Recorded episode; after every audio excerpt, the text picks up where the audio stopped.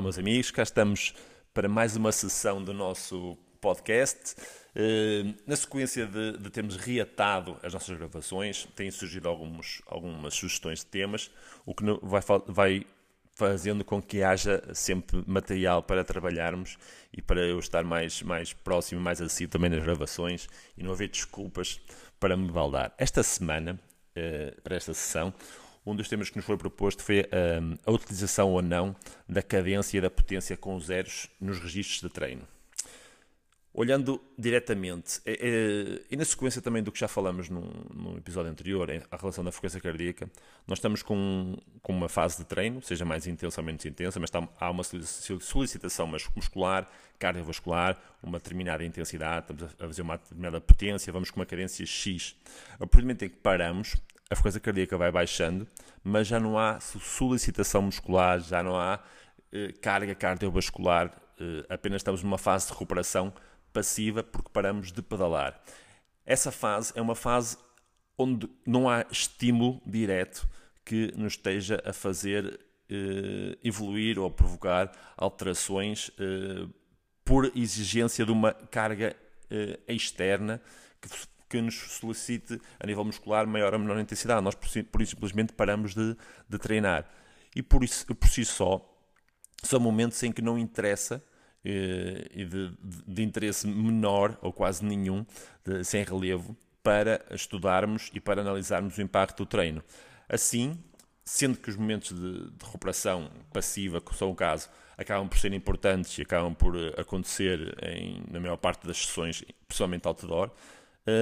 em termos de quantificação e para a gente ter uma noção da carga de treino, acabam por ser de relevância nula e por, por si só já justificam uh, a não utilização dos zeros na cadência e na potência para a quantificação do treino. Uh, por outro lado, podemos verificar, por exemplo, que, que, uma das questões que nos, que nos, foi colocada foi a situação de, das cadências baixarem, da da, das potências baixarem. A questão da cadência a baixar acaba por ser mau, porque há sempre uma, uma, um guideline do que será uma cadência ideal de pedalada em função do perfil do atleta. Sendo que uma, uma cadência acima de 80 é sempre o ideal, uh, à volta dos 90 até aos 100 serão cadências ótimas, depois com algumas variantes consoante o perfil do atleta e consoante uh, a própria modalidade e a experiência também na modalidade. Uh, e assim,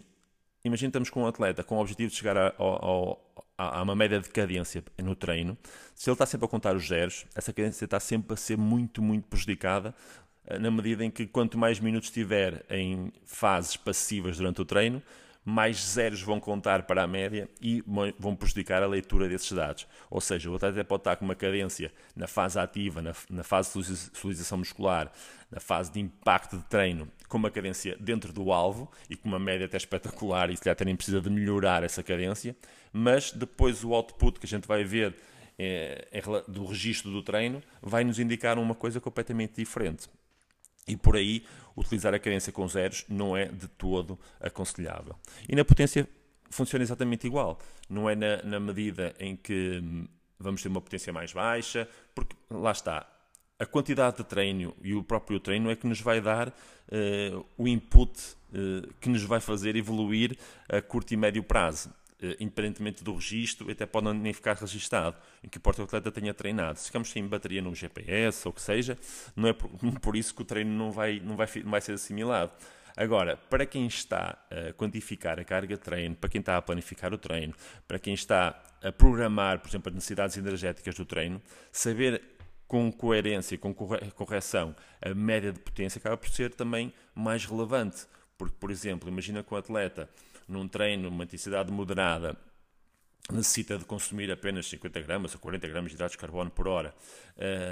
Mas, como é um treino de intensidade moderada e houve muitos momentos passivos, essa potência que requeriria as, as tais 40 ou 50 gramas de hidratos de carbono por hora, como vai ter muitos zeros, vai baixar essa potência. Então a indicação que nós vamos ter é assim, ah não, este tipo de treinos normalmente vais fazer uma potência mais baixa. Eh, então, em vez de 40 ou 50 gramas, vais precisar só de 25 ou 30.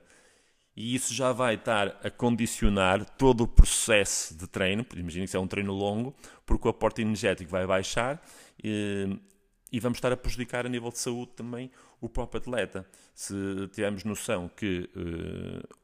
um carro, assim, a partir do momento em que começa a ficar sem gasolina, começa a se engasgar e nós ficamos preocupados porque vai ficar sem gasolina e depois há, um, há uma mata de procedimentos para, para conseguir uh, repor a gasolina e que o carro pega outra vez. São coisas que eu não percebo, como é óbvio.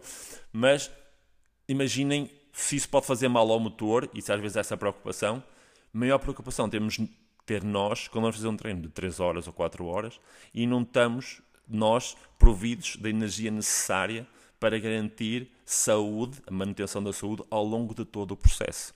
Assim, a utilização de cadência e de potência com zeros é completamente desaconselhada, é a minha sugestão, é a minha opinião, e também são estes os, os porquês de eu sugerir e de aconselhar a não, a, não utilização dos de, no registro de treino. Bons treinos e até ao próximo episódio.